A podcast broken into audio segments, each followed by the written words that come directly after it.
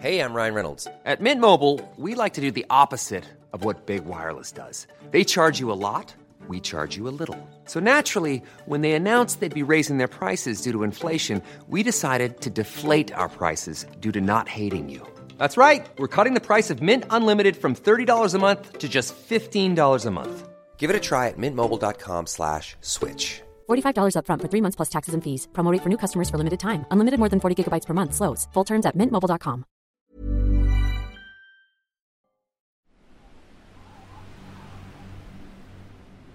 Cela faisait plusieurs jours qu'un froid glacial s'était abattu sur Paris.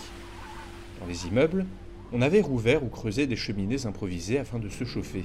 Les plus chanceux, ou ceux qui avaient le plus d'amis, disposaient d'une source d'électricité leur permettant d'allumer le chauffage une ou deux heures par jour. Les autres devaient supporter des températures qui frôlaient constamment le négatif.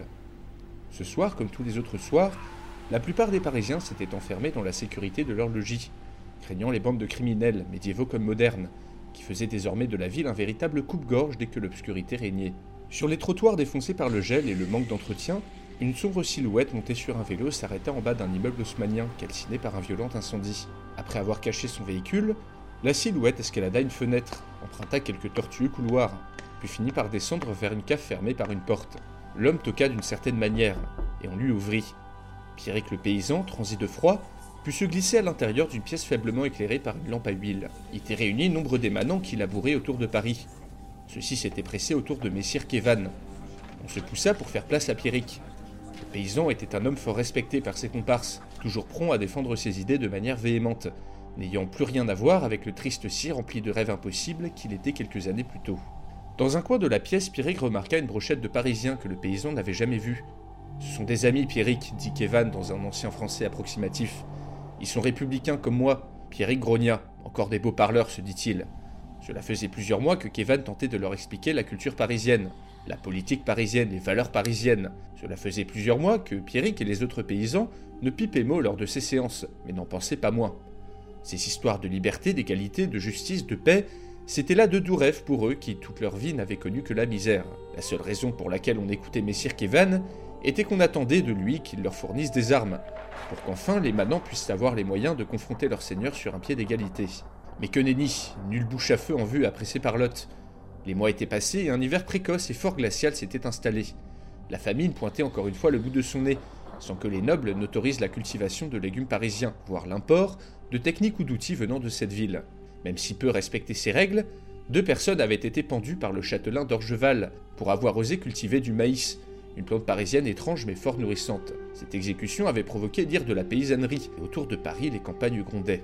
La production agricole chutait, alors que l'impôt augmentait sans cesse pour combler le déficit abyssal du royaume. Même si de nombreux gentilshommes faisaient de leur mieux pour protéger leurs gens en s'étant troublés, une partie de la noblesse d'Île-de-France profitait de la crise pour accabler d'autant plus la paysannerie d'impôts et de travail. Or, depuis la piteuse défaite contre Paris, la noblesse avait perdu de la légitimité auprès de toute une partie de la population. Pourquoi donc entretenir à grands frais toute une minorité d'individus s'ils n'étaient pas capables de remplir leur rôle? Le roi était impuissant à empêcher les agissements de ses vassaux, dont quantité ne rendait même plus compte à la couronne. Au départ, on avait cru que les Parisiens allaient les aider et allaient leur donner des canons à feu dont ils avaient tant besoin pour se faire entendre, pour maltraiter quelques seigneurs et oxyre quelques sergents d'armes trop imbus de leurs fonctions. Mais Sir Kevin ne savait que parler, il leur donnait des leçons sur leur mode de vie, qu'ils jugeaient trop frustes, sur leur manière de traiter leurs femmes, qu'ils jugeaient arriérées, et enfin il ne cessait point de leur abattre l'oreille de grands principes dont Pierrick et ses manants n'avaient cure. En fait, les manants souhaitaient juste pouvoir manger à leur faim, ne plus être opprimés, et avoir le droit de cultiver ce qui leur plaisait. Finalement, la proximité l'exemple de Paris les avait poussés à se rebeller en parole et bientôt en acte, alors qu'avant l'arrivée de la ville, le bas peuple dont ils faisaient partie aurait certainement courbé les chines devant les abus des seigneurs. C'est en voyant ses enfants amaigris par le manque de nourriture que Pierrick en avait eu assez. Il fallait arrêter cette parladure et agir maintenant. Il fallait faire comprendre à tous ses comtes, barons et consorts qu'il était injuste d'accabler leurs manants de la sorte. Depuis qu'il était parti d'Orléans, la queue entre les jambes, des années plus tôt, Pierrick s'était empli d'une certitude. Il voulait en finir avec les injustices et le maltraitement que le bas peuple subissait. Pourtant, il ne voulait point que se mette en place le modèle parisien chez eux, qui lui paraissait trop éloigné, trop étrange pour que cela puisse fonctionner. Kevan ne connaissait rien aux réalités de leur monde ne connaissaient ni leur état d'esprit ni leur culture. Alors que le Parisien pérorait à nouveau force fadaise d'un air supérieur, Pierrick l'interrompit brusquement. Donne-nous des bouches à feu, dit-il. Il est temps d'en finir avant que l'hiver nous emmène tous six pieds sous terre. Nous devons nous battre avant d'être rasés à blanc par ces nobliaux. Le visage de Messire Kevan se décomposa, alors que tous les manants de l'assistance approuvaient bruyamment la déclaration de Pierrick.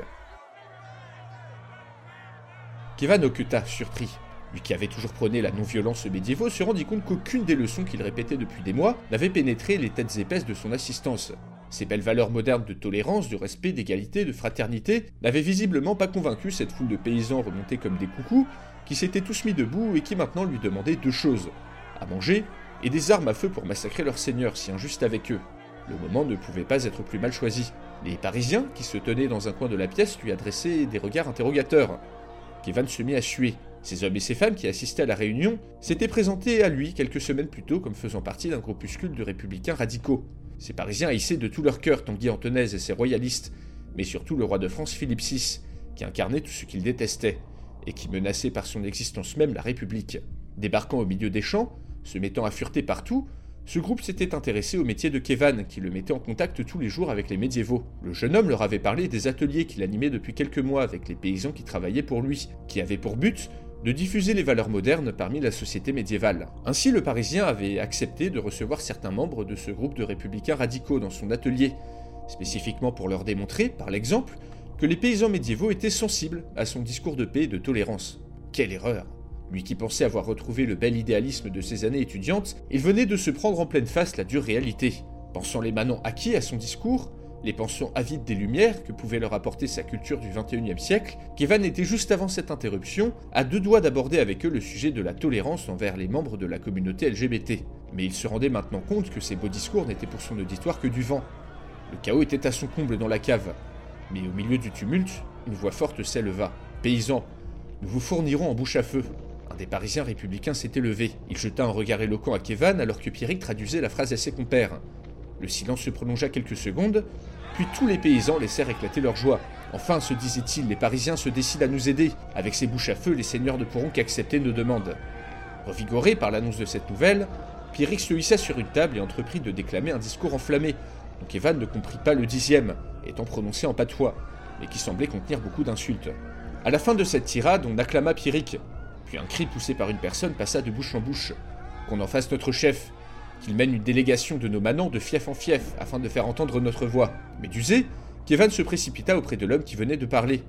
Commença à leur fournir des armes. C'était pas du tout ce qui était prévu. Vous êtes fou L'homme lui fit un petit clin d'œil et se contenta d'une déclaration. Tu as intérêt à te taire sur ce que tu viens de voir. Kevan ne put qu'assister à la scène sans intervenir.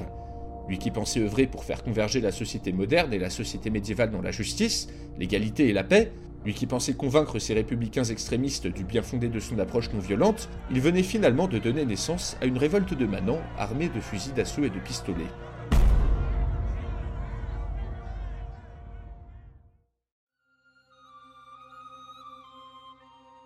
L'hiver est précoce cette année, pensa Philippe. Un début de saison pareil n'est point chose courante et sert fort mal mes intérêts. En effet, une telle bise et un trésor royal vide à en pleurer empêchaient le roi de prendre la tête d'une troupe pour aller mater cette fâcheuse révolte de paysans qui venait d'éclater autour de Paris. Cela faisait quelques jours que des gueux réunis en assemblée avaient décrété qu'ils ne paieraient plus l'impôt, tant que les infinis abus dont ils étaient victimes ne cessent instamment. Des banans se révoltaient.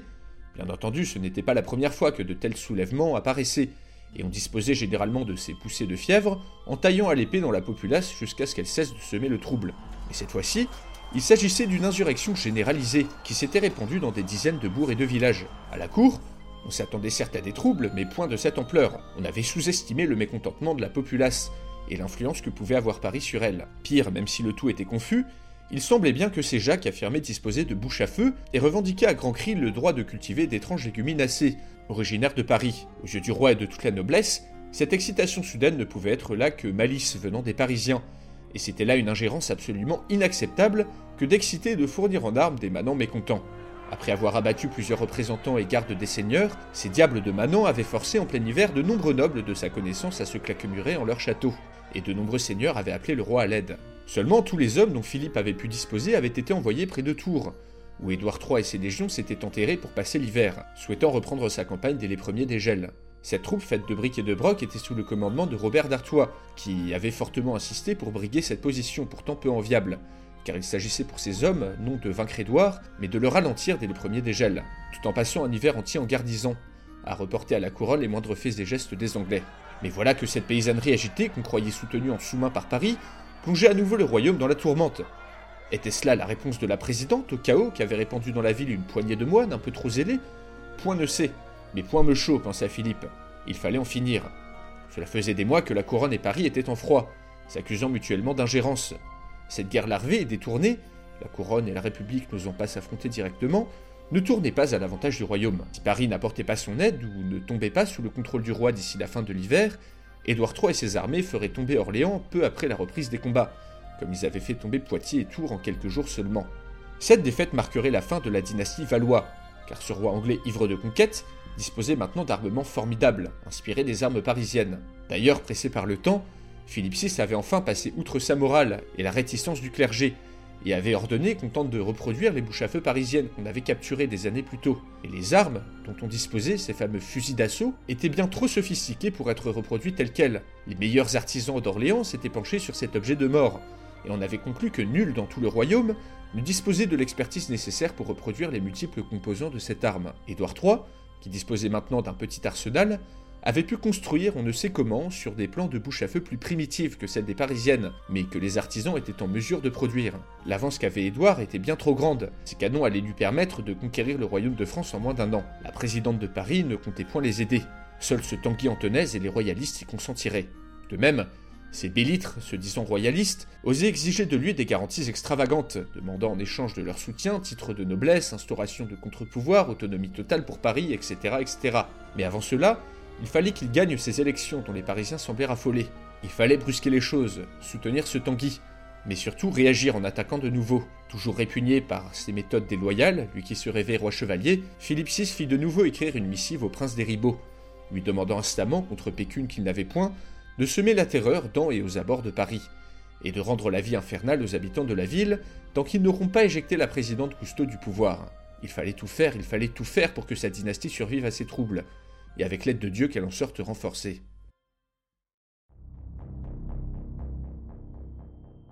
Cela faisait plusieurs semaines qu'on ne voyait plus guère de médiévaux dans les champs qui entouraient la ville de Paris. Certes, les moissons étaient loin, et l'hiver on ne pouvait pas cultiver grand-chose. Mais la raison principale de cette absence était tout simplement que les manants qui habitaient autour de Paris avaient décidé de faire une petite révolution. Antoine venait d'entendre qu'Eval lui avouer ce qu'il s'était passé quelques semaines plus tôt. Sa main fit un large aller-retour pour aller heurter par deux fois les joutes de Kevan. Tu t'attendais à quoi exactement en réunissant des républicains anti-royalistes avec des paysans remontés à bloc contre la noblesse? Kevan baissa piteusement les yeux. Il expliqua à Antoine qu'il pensait les paysans tout acquis à sa logique et qu'il voulait démontrer à ses extrémistes républicains que sa méthode fonctionnait. Antoine se tut un instant pour réfléchir. Ce qu'avait fait Kevan était naïf et stupide, mais ces républicains extrémistes auraient de toute façon trouvé un moyen de fournir des armes aux paysans révoltés. Que des groupes de gens s'amusent à armer les médiévaux était une catastrophe à tous les niveaux. D'une part car les médiévaux ne faisaient pas la différence entre un groupuscule de Parisiens et les Parisiens dans leur ensemble, d'autre part, cela renforçait la dissension dans le camp républicain, entre les tenants de la neutralité envers le monde médiéval et les tenants de l'interventionnisme. De trois, cela renforçait le parti royaliste, qui pouvait maintenant accuser le gouvernement de tenir un double discours.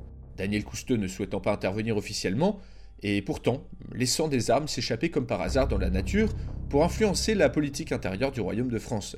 Mais Kevan, qui avait provoqué la rencontre, était également l'ancien conseiller de Daniel Cousteau à la mairie, ce qui reliait de plus près la présidente à cette affaire de révolte. Si cela se savait, la crédibilité du gouvernement serait anéantie, et les royalistes auraient tout loisir d'exploiter cette disgrâce dans les urnes. Le pire étant qu'en plus de cette révolte paysanne qui ralentissait le commerce, les attaques de bandits étaient devenues de plus en plus fréquentes dans les terrains contrôlés par Paris. Ces brigands rançonnaient puis tuaient les voyageurs en ciblant particulièrement les Parisiens. En aval de la Seine, des chaînes avaient été tendues à de multiples reprises au milieu du fleuve, provoquant des naufrages de barges et de péniches. Il fallait que le carnage cesse. Une paranoïa totale s'était abattue sur la ville alors que la présidente semblait balancer entre plusieurs conduites à suivre. Le jeune homme détenait peut-être les clés afin de savoir qui exactement fournissait des armes aux paysans, et donc qui coffrait pour que ce conflit s'arrête afin que les agriculteurs et les Parisiens cessent d'être attaqués. Même si les agriculteurs avaient pris l'habitude de régler leurs affaires entre eux, il fallait cette fois-ci en référer au gouvernement. Malheureusement, Kevan était conscient qu'il risquait de finir en prison pour ses actions, même involontaires. À contre-coeur, piteux, honteux, jusqu'au plus profond de son être, Kevan accepta et dit à Antoine qu'il avait besoin de quelques heures pour se préparer, avant d'avouer ses actions au gouvernement. Le soir Hiring for your small business? If you're not looking for professionals on LinkedIn, you're looking in the wrong place. That's like looking for your car keys in a fish tank.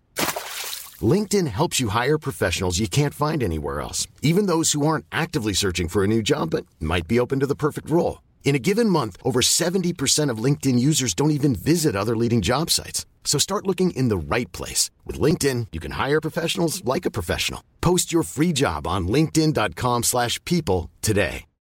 Millions of people have lost weight with personalized plans from Noom, like Evan, who can't stand salads and still lost 50 pounds. Salads, generally, for most people, are the easy button, right?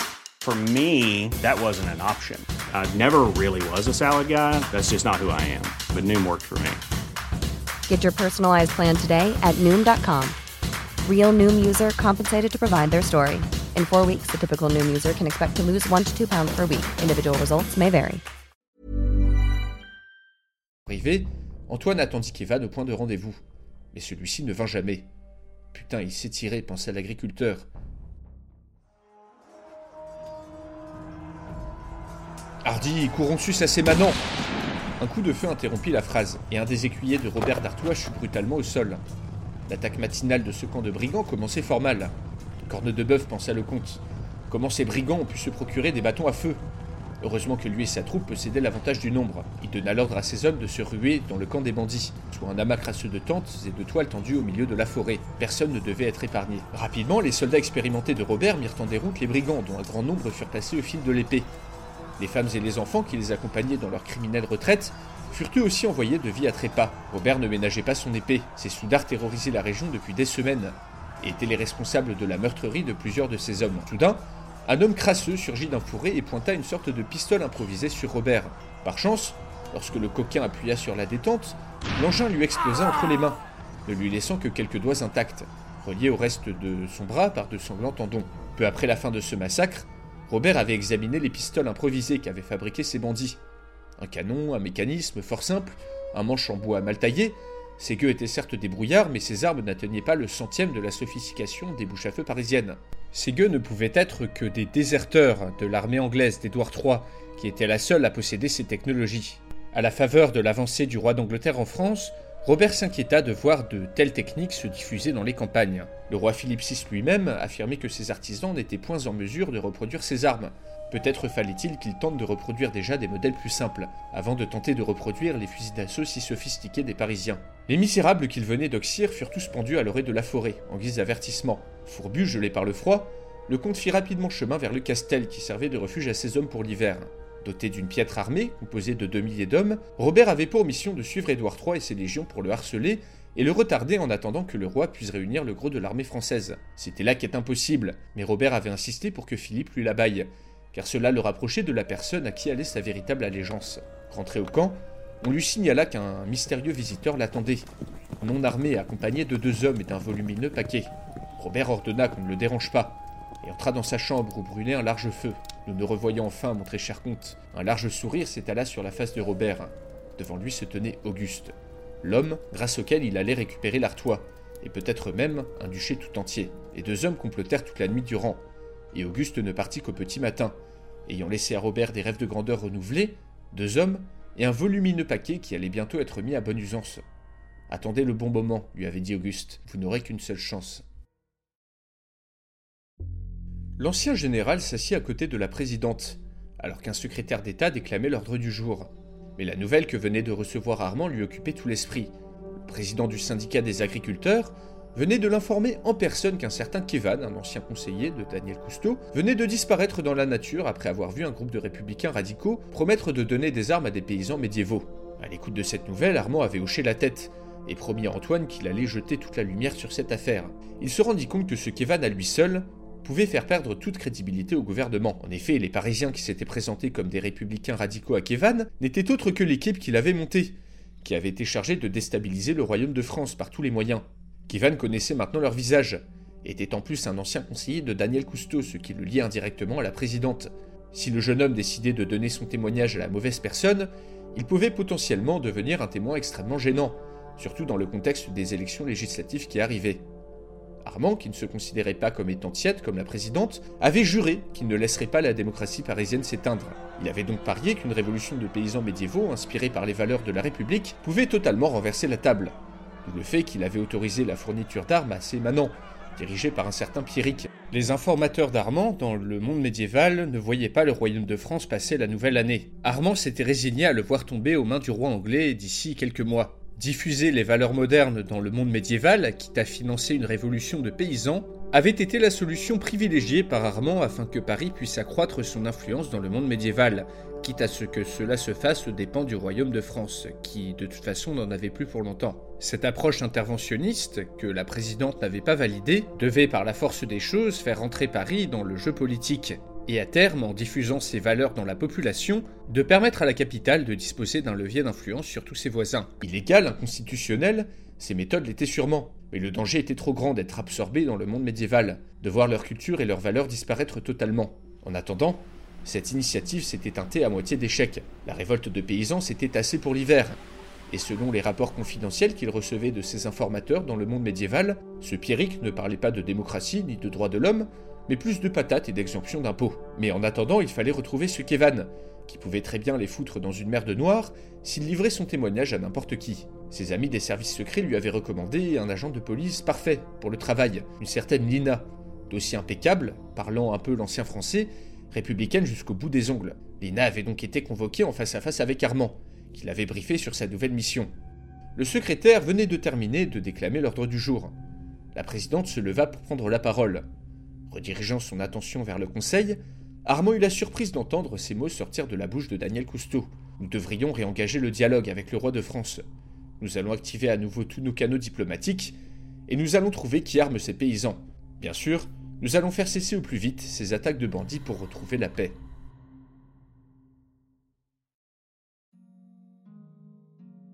La nuit était tombée sur la ville d'Orléans.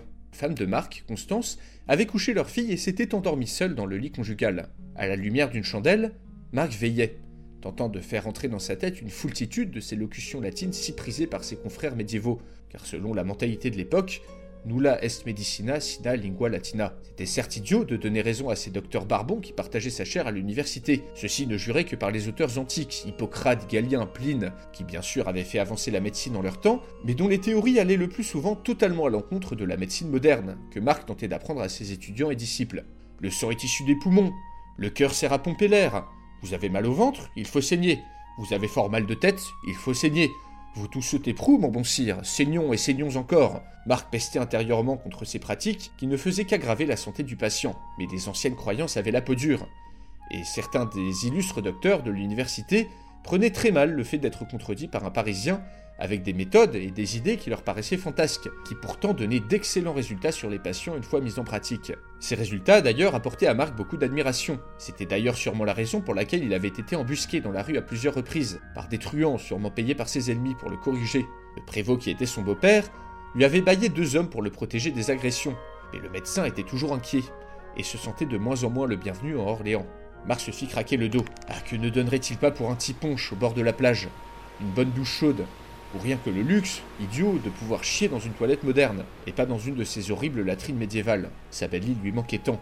Il était dommage que ces savants, ces hommes d'église, ces érudits de la société médiévale ne soient pas plus ouverts à des connaissances qui pourraient leur permettre de faire avancer leur art. La médecine musulmane, bien plus avancée et traduite en Occident depuis des siècles, peinait déjà à s'introduire dans le corpus universitaire. Du coup, quand est-ce que les traités parisiens trouveraient leur place sur les étagères de la bibliothèque de l'université? Marc était persuadé que la seule raison pour laquelle il n'avait pas encore été démis de ses fonctions était le fait que le prévôt le soutenait toujours, mais surtout que le bon peuple d'Orléans le tenait en adoration, considérant presque comme un saint, car le médecin soignait tout le monde à égalité. Ne voulant pas provoquer une révolte populaire comme celle qui avait lieu en dehors de Paris, on avait préféré ménager Marc pour le moment, afin que les gueux d'Orléans ne s'énervent point. Pourtant le médecin savait sa position précaire. Les occasions de bouger ailleurs ne manquaient pas tant sa réputation avait grandi, on voulait le débaucher en lui proposant de confortables rentes, Espagne, Saint-Empire, Italie ou Maghreb. De nombreux puissants, en quête de conseillers parisiens, lui avaient déjà fait de fort généreuses propositions que Marc avait refusées. Pour le moment, il souhaitait s'attacher à former assez de disciples à ses méthodes modernes pour que ceux-ci puissent continuer de répandre ses connaissances sans son aide. De plus, il se sentait indirectement responsable de la santé des médiévaux, car lui et les autres Parisiens avaient amené avec eux plusieurs virus qui continuaient de faire ravage dans la population. Pas plus tard que la semaine d'avant, le pire était arrivé. Marc avait ausculté un noble qui se vantait d'avoir troussé une parisienne, mais qui présentait tous les symptômes d'une infection au VIH. Marc le déplora. Mais après tout, certains combats étaient peut-être perdus d'avance. L'Église, qui prenait la chasteté, était peut-être plus à même d'enrayer la propagation des MST dans le monde médiéval.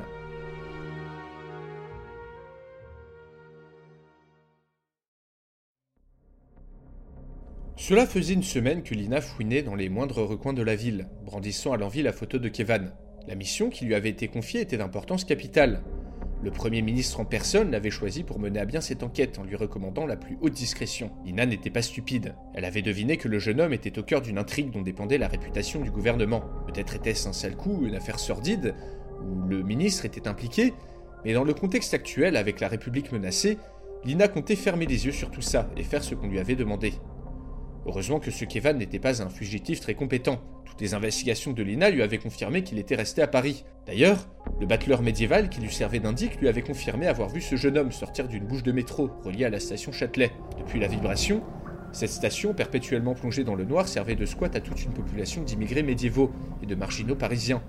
La police n'entrant plus dans le métro, l'endroit était devenu une zone de non-droit, au lieu des trafics en tout genre, et plus particulièrement du trafic d'épices. Dans les entrailles de l'ancien centre commercial, des familles entières squattaient dans des conditions affreuses, et des bandes de criminels endurcis poignardaient les visiteurs imprudents. Le prince des Ribauds, l'écorcheur, y avait ses quartiers. Apparemment, une petite communauté de Parisiens squattait dans les locaux de l'ancienne FNAC. Une communauté étrange, presque une secte, qui prenait une sorte de retour aux sources en essayant de parler comme les médiévaux et de vivre parmi eux. Pour cette intervention, Lina avait dû faire appel au RAID, présentant l'opération comme une tentative de capturer le prince des Ribauds. Lina et les quelques enquêteurs qui l'accompagnaient étaient eux informés du vrai but de l'opération, soit de capturer Kevan, empêcher le scandale et le mettre au vert jusqu'aux législatives. Les hommes du raid étaient maintenant positionnés à plusieurs endroits stratégiques, prêts à débouler dans cette FNAC abandonnée tout canon devant. Leur épée courte, qui faisait maintenant partie de la tenue réglementaire, pendait à leur ceinture. Les policiers étaient en effet de plus en plus confrontés à des embûches, qui menaient à des situations de corps à corps, ce qui avait nécessité de les former au combat à l'épée. Via talkie-walkie, Lina donna le signal du début de l'opération. Les hommes du raid s'engagèrent dans les dédales de Châtelet. À leur passage, toute la petite population de miséreux qui habitaient dans les couloirs fuyèrent à toutes jambes. Arrivés sans incident devant la FNAC, les policiers se mirent en place, puis entrèrent les uns après les autres, Lina à leur suite. On entendit un cri d'alarme, suivi du cri d'un policier puis un coup de feu. Bientôt, des hommes armés de couteaux et de haches surgirent au bout du rayon musique pour se ruer sur l'équipe d'assaut. Seul l'un d'entre eux put atteindre un policier, qui l'assomma promptement d'un coup de manche d'épée. Le reste, désorienté, ne s'attendant clairement pas à cette embuscade, furent abattus un par un par le raid. Une fois la menace écartée, Lina put découvrir le carnage. Cette communauté de Parisiens où se cachait Kevan avait été massacrée par ces bandits médiévaux. Des cadavres éventrés jonchaient tout le rayon musique. Plusieurs corps présentaient des marques de mutilation apparentes. Seules deux femmes avaient survécu, à moitié dévêtues et terriblement choquées. Lina ne trouva pas une seule trace de Kevan dans le magasin. Revenant vers les femmes survivantes, elle fit de son mieux pour les réconforter et leur demanda qui les avait attaquées. C'est cet homme qu'on appelle le prince des Ribauds, lui répondit l'une d'entre elles. Il est venu chercher le jeune qui venait de s'installer avec nous, et a laissé ces hommes nous massacrer et s'amuser avec nous. Lina pâlit d'horreur et de surprise mêlée. Pourquoi donc l'écorcheur s'intéressait à Kevan?